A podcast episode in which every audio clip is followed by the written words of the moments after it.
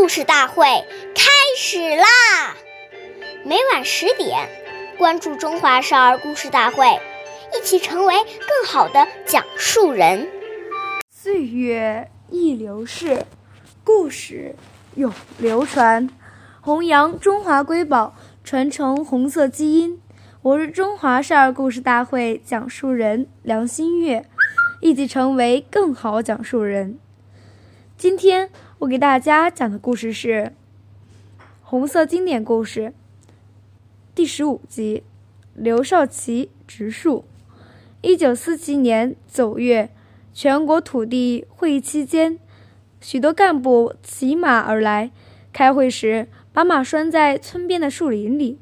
人到村外山沟里去开会，由于人多马多，照顾不到，不少树被马砍了皮。第二年春天便发不出芽来。初春的西柏坡万物复苏，树木转绿，到处绿意盎然。一九四八年春天，刘少奇爷爷到西柏坡附近调查土改情况时，发现沟边光秃秃的树木不发芽。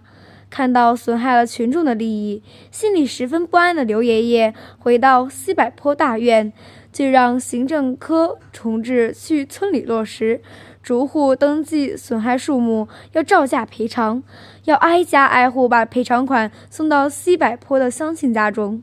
感动的乡亲说什么也不要，行政科同志就用该钱买来树苗。刘少奇爷爷知道后非常高兴。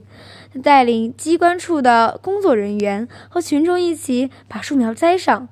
几年后，西柏坡河滩郁郁葱葱，装点着西柏坡一片生机。